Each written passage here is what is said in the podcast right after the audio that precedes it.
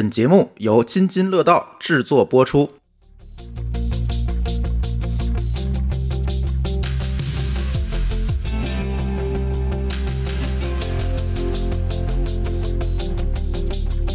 各位听友，大家好啊！这是科技乱炖，今天继续我们仨跟大家聊聊最近热议的 eSIM 吧。因为这次 iPhone 十四发布之后呢，也引起了好多讨论，就是呃，像它的北美版好像是完全没有实体的 SIM 卡的插槽了啊。这个时候就有很多同学提出来了，这个在国内为什么一直实现不了啊？这个为什么只能在北美实现啊？呃，就在网上我们看有很多文章和讨论，那呃，包括这次老高不是也新买了一个 Watch 的 Ultra 吗？呃，它也开通了这个蜂窝的功能。其实，在国内呢，手表等等这些智能设备其实是可以开通这个所谓的 eSIM 功能的。呃，所谓的 eSIM 其实就是没有实体的手机卡，对吧？我我我我提交一个表单，它这个配置信息就下来了，我就能用了。这个这这个卡不需要去。呃，运营商那儿去办个卡，我再塞进去，不需要这个，这就叫 eSIM，就是电子 SIM 卡嘛。我更正你一下啊，eSIM 那个 e 是嵌入式的意思啊，是吗？对对对对，哦，无用的知识又增加了。说，因为我也没我也没用过嘛，我之前那个表没有这个 eSIM，所以我没用过。我但是我就是进去点了两下，下一步下一步好确认就开通了。嗯，很简单啊，对，很确实很简单。因为它就只个，因为现在国内三家运营商应该都支持了，嗯，呃，只不过是它收多少钱的事儿，嗯，中国移动是一个月十块钱的一卡双终端的费用，啊，联通也是，别的电信我不知道啊，联通可能也是十块钱一个月，嗯，应该都差不多，嗯嗯，所以这个其实从开通的过程当中，咱就能看着这个原理其实特别不复杂啊，就是空中写卡。就是把卡信息啊，还有密钥啊等等这些东西，通过这个空口下载下来，然后就激活了。这个本质上其实就实体 SIM 卡，其实就也就是一个啊带着一个简单处理器的一个存储卡，就是这么一个东西。它里面就是几段密钥。今天咱就不跟大家普及这里有几段密钥，这密钥是干什么的了。这个大家知道这个事儿就知道了，就就就可以了。对。但是问题来了，那既然这么简单就能在手表上开通，那为什么这些这么多年了也它也没挪到手机里，也没见哪个手机能够支持国内运营商的 eSIM 功能呢？咱可以说国内运营这要有个定义啊，因为有很多的呃咱们国产的安卓手机其实有这个国际漫游的这个功能，其实就是给你用 eSIM 开通了一张卡，但是这张卡是海外运营商的卡，这个大家我相信出国的时候可能都用过小米啊、华为。都有这个功能，只不过最近几年大家可能都把这功能忘了吧。那个东西是一一个呃，你不需要感知的，对，就它怎么实现你是对你是不感知的。但是我我这个得说一下，原来最早的时候，中国不是有一个什么长叫什么中国长城 CDMA 幺三三吗？嗯，对，那个的手机就是特制的，那个里边的卡就是等于像就像像是写在这个手机里的，是写卡的，对，嗯。呃，它号称是不能改，但其实还是能改。嗯，对，那个其实理论上讲就是原来的 eSIM 的一个雏形。对，对吧？对。但是那个东西到了最后，呃，也没有了。是，这这个最近网上就是有很多这个讨论啊，然后我们还看见一篇特别奇葩的文章，是谁写的我们不说了啊，也是一个，哎，就不知道什么。披着官媒的外衣，就是搞不就不靠谱事儿的，就是这样的一个媒体说这个不做 eSIM 啊，我们国家啊不做 eSIM 是因为为了国家安全。你看，把这个 SIM 卡要是都内置到手机里，那手机厂商想窃听什么就窃听什么了。所以为了国家安全啊，我们不做 eSIM。莫高老师怎么看？这个的我都这个槽点过多，也没法没法评价了。每个字儿都是槽点，是吧？对，刚才朱峰也是简单说了嘛，就 SIM 卡里边其实就是个 ID，无非是说这个 ID 这个 ID 背后的所有的信息，这卡里都没有。嗯，啊，这都在运营商那头存着呢。所以你不管是 eSIM 还是普通的 SIM 卡，它存的都是个 ID 而已。而且你插在人家手机里了，你好像人家手机就读不出来似的，这不是开玩笑吗？你怎么着都得通过手机啊。对，呃，这里呃，SIM 卡里存的可能还不仅仅是 ID 啊，还有一个非对称加密系统的一个私钥。这个也啊，对它就防止冒用嘛。对，防止没有嗯还是有这些东西。但是简单而言，就是你手机里能读出来的东西，跟那个实体卡里能能有的东西其实都一样，手机都能读出来，因为手机在它的上层嘛，就都能 读出来。就是运作机制上，其实实体跟 eSIM 是一模一样。呃，从安全上来讲也是一模一样的，就不存在哪个更安全的问题。不是你弄个实体卡它就更安全了，没没没有这么一说啊。所以现在这个记者的素质，我觉得真是要了命了。也不知道他是真不懂啊，还是不懂装懂装傻呀？为了写这文章不知道。但是我觉得他其实这也是一种焦虑，就？他觉得有个实体，他就觉得安全，是吧？呃，不知道这个每年，比如说咱们这个实体卡，这实体卡都是哪儿生产的呀？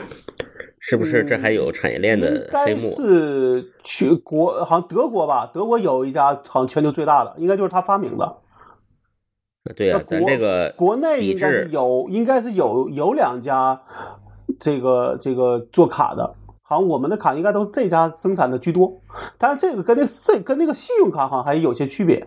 阴谋论一下，就是这事儿抵制这事儿，是不是因为做实体卡的厂商背后使劲呢？我我自己觉得啊，当然说这个里边确实是有一个利益链条在里边的，对吧？你做了 eSIM，那这些做实体 SIM 卡的厂商去哪儿了？对吧？对啊、就倒闭了呀。难道去做信用卡吗？但信用卡也快没有没，人用了，好不好？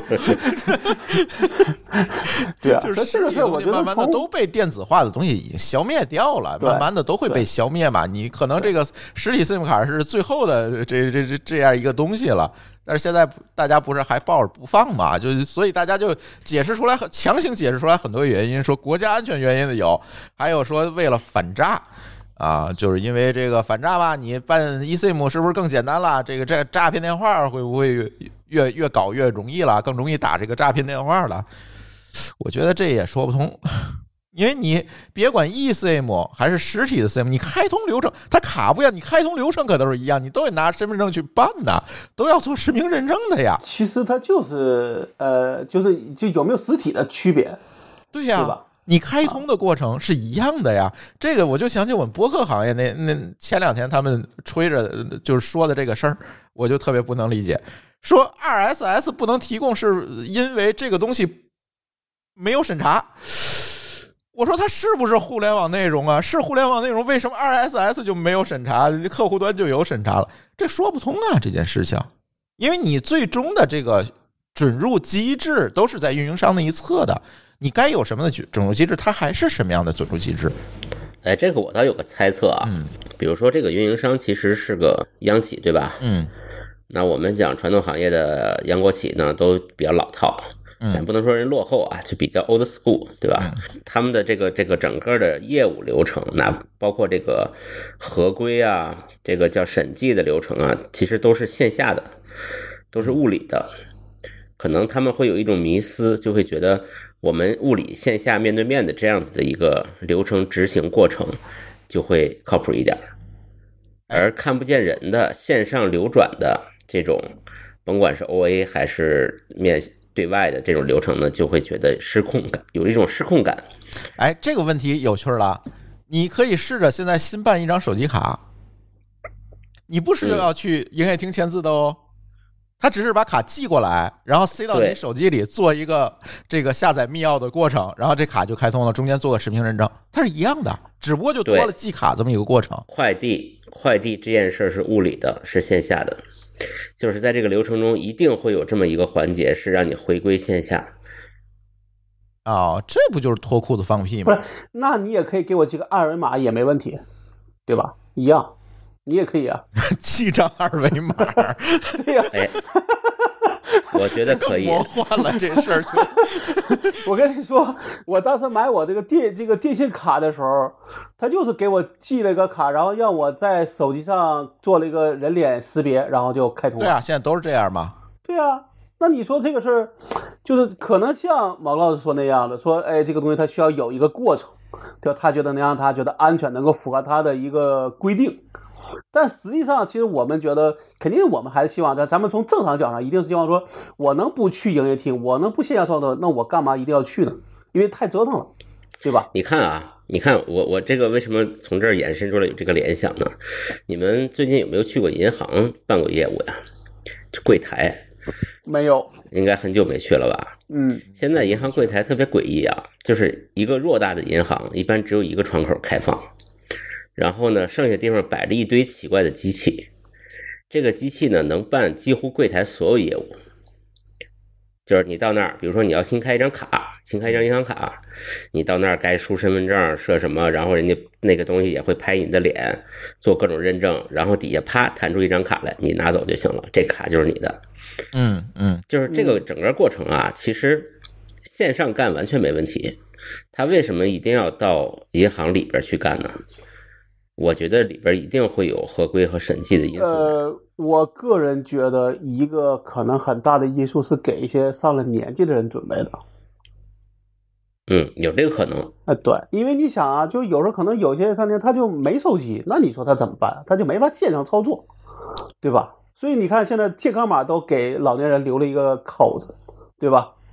但那你说你这个银行啊，这些更更基础设施的，怎么可能不考虑老年人的一个实际情况呢？那肯定得考虑啊。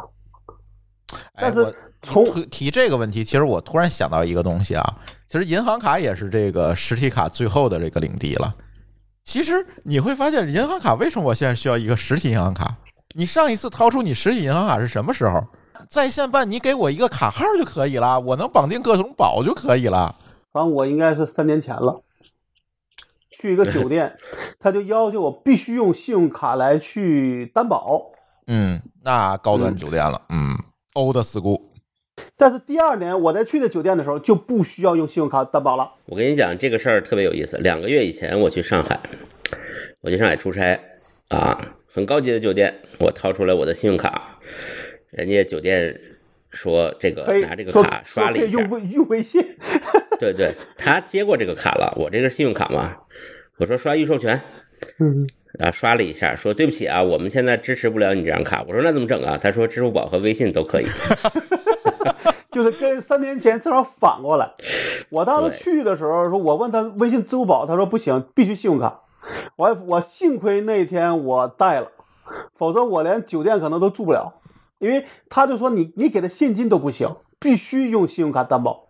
嗯，嗯，现在知道吧已经没有这个东西了。对，但现但是第二年我再去那酒店的时候，他就跟我说微信、支付宝都行了，所以到现在我的信用卡应该有三年没掏出来了吧？我那张都是张实体卡微信、支，付宝了。我那张实体卡都跟我那个钱包那卡包粘上了，拿不下来了已经。所以，我哎，这个可能就是唯一的 两块实体卡的领地了，感觉。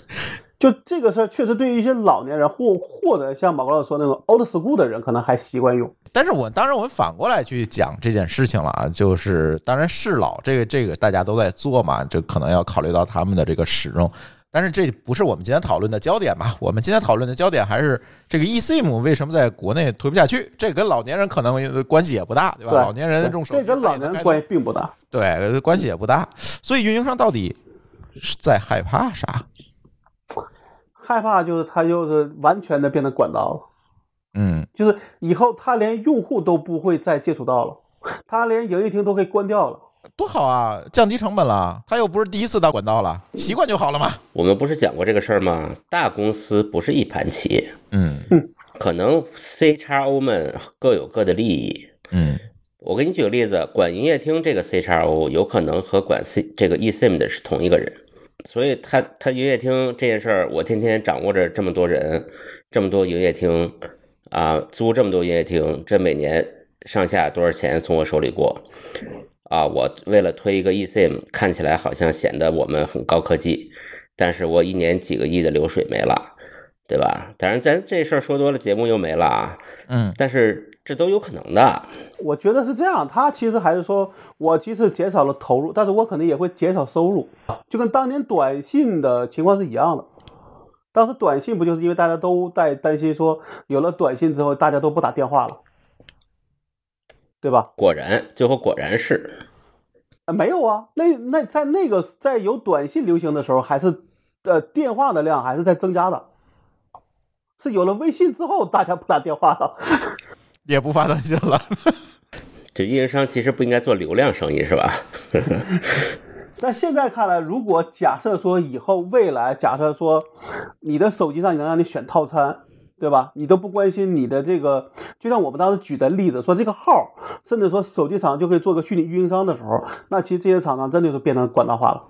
比如说。以后手机的这个厂商就直接对接用户，是吧？这这个所有的注册过程在手机上完成，然后运营商呢就直接找运营商申请一个卡号，这个卡信息就直接。哎，不不不，，我跟你说啊，可可最最有可能的未这未来是这个样子的这个卡这个号归这个手机厂商，然后呢，它可以漫游到某，就是就可以这么说，你们不是有套餐吗？嗯你哪个便宜我用谁。嗯嗯嗯，就是手机厂商作为直接跟用户对接那一层，然后这边他再拿着这些用户跟运营商议价去。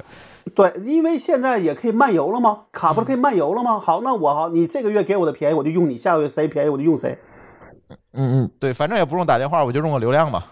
啊。对，然后那个后台自动切换。那这是运营商更吐了。之前吧，搞了一回铁塔公司，就是把这个基础设施给剥离了，嗯运营权还留在运营商里。然后成本更高了。你现在把运营权又拿到手机那儿去了，那他在中间干嘛？需要他干嘛？他什么也不需要了。云服务厂商啊，就是这维护那堆认证服务器就可以了。但我自己觉得说这个事儿，其实以呃，在我看来说可从所谓的理论的可能性是很是很高的，就看谁先迈出这个脚了。就是还是跟机器人那个话题一样嘛，就是这个不以你自己的意志为转移，它该往前走还是会往前走，就不知道从哪儿突破嘛。对，对，这个我们三大运营商嘛，应该都突破不了，看看有没有第四大能够进来。广电啊，，广电啊，广电啊，啊，广电现在不是对啊，这个摩拳广电擦掌啊，广电说了好几说了好几年了，也没见有动静。他现在在卖，在已经在卖在卖卡了呀。你我跟你说，呃，我在一个网工的群里边，很多人在去在抢幺九幺九幺六八打头的卡号。这个段在杭州，很多人去找朋友去代买，就为了这个，我就说这就是一个网工的一个他妈的紫米。这不是 IP 吗？这不是内网 IP 对呀、吗？对啊，所以他找一个幺幺九幺六八打头的手机号。哦，嗨，我我以为内网我一开始没 get 到幺九二幺六八，然后对，我以为是说把内网 IP 拿出来用呢。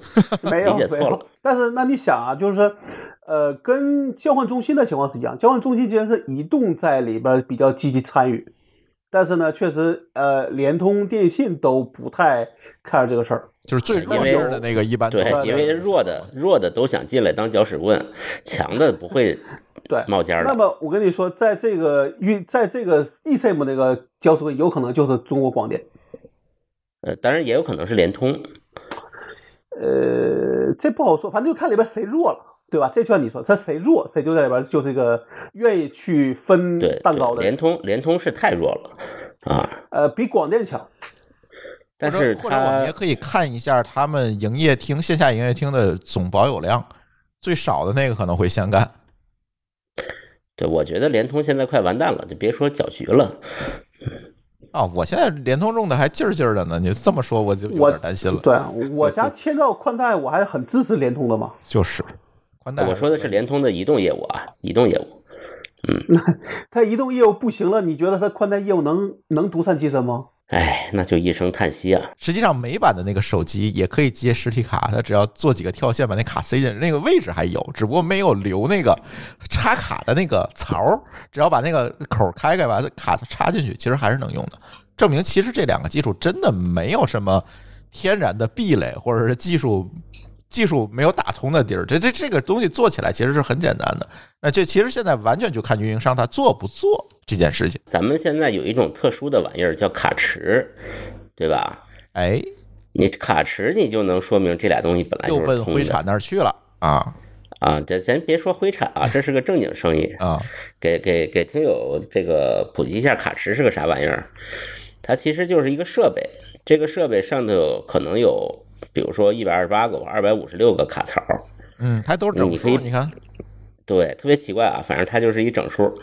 然后你买二百五十六个 SIM 卡，往上往往上插，它每一个槽呢可以对应一个设备，对应一个类似 eSIM 的设备。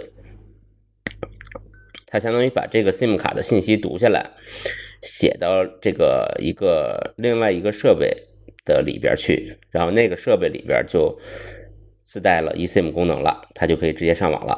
它怎么上网呢？用你这个插进去的这张实体 SIM 卡的套餐，流量套餐什么也好啊，是这么用。OK，哎，这个玩意儿的使用场景是什么呢？就是很多人啊，你可以在淘宝上搜一搜，不知道现在还有没有了。就是这个特别便宜的流量卡，这个就是流量五 G、四 G 转 WiFi 这种小设备。嗯啊，这种转 WiFi 的小设备呢，里边没有插 SIM 卡，就是这么个玩意儿。你可以用微信登录一个小程序去给充值，给你自己这个号充值。实际上，这个卡本身呢是真的卡，是插在人家的机房里的。，OK，嗯，那它总得连出去啊，那它通过什么连出去呢？那这个小设备，它这个设备就是你那张卡，我在想啊，它应该是这张卡在出厂的时候，它就已经把这个 eSIM 信息写到设备里了。哦，它做了一层代理再出去，但是呢，这个这个设备本身呢，它是直接连到基站的。嗯当你这个设备欠费的时候，就和手机欠费是一个道理。嗯你通过另外一个途径给它充了值，它自然又通了。嗯，那就是 eSIM，对，只不过运营商不知道，运营商以为卖出去的是一张实体 SIM 卡。就是说说这个卡池怎么用啊？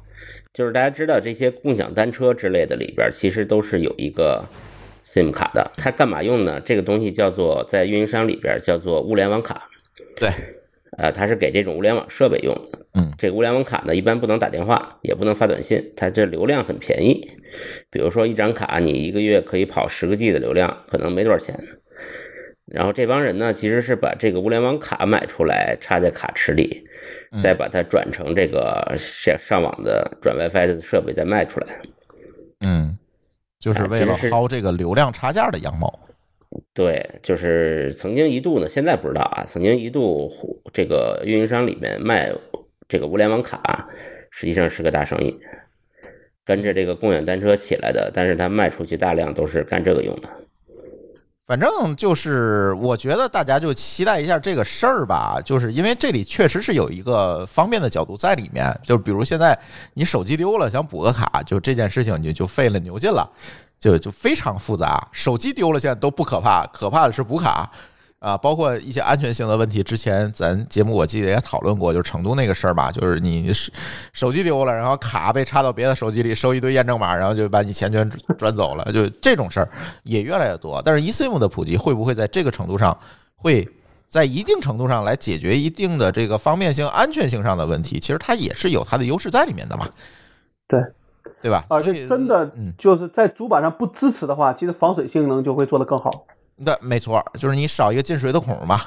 所以我，我觉得看看吧，拭目以待。所以今天想说的就是网上所说的那些所谓 eSIM 的不能推动的这这些扯淡的原因，我觉得一个都比一个扯淡，这不存在啊，这些问题都不存在。唯一的就是运营商的动力和它的这个利益链条怎么去打破，怎么让推动它把这个东西落实了。其实唯一的阻碍是在运营商那儿，不在这些合规呀、法律啊等等这些，甚至说把国家安全都搬出来，没有这些事儿啊，没有，这这完全就是运营商的意愿问题，一个是运营商，一个是做卡的公司，可能也是吧是。吧？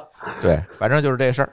嗯，今天跟大家聊聊 eSIM，大家如果有想跟我们说的，以及你使用 eSIM 当中的一些体验呢，也欢迎在评论区给我们留言啊，说说你你用 eSIM 的体验，有海外的听友也好，国内的听友也好，跟大家去聊聊这个事儿吧。行，那我们的这一期科技乱炖就先聊到这里，感谢大家收听，我们下期节目再见，拜拜。再见拜。拜。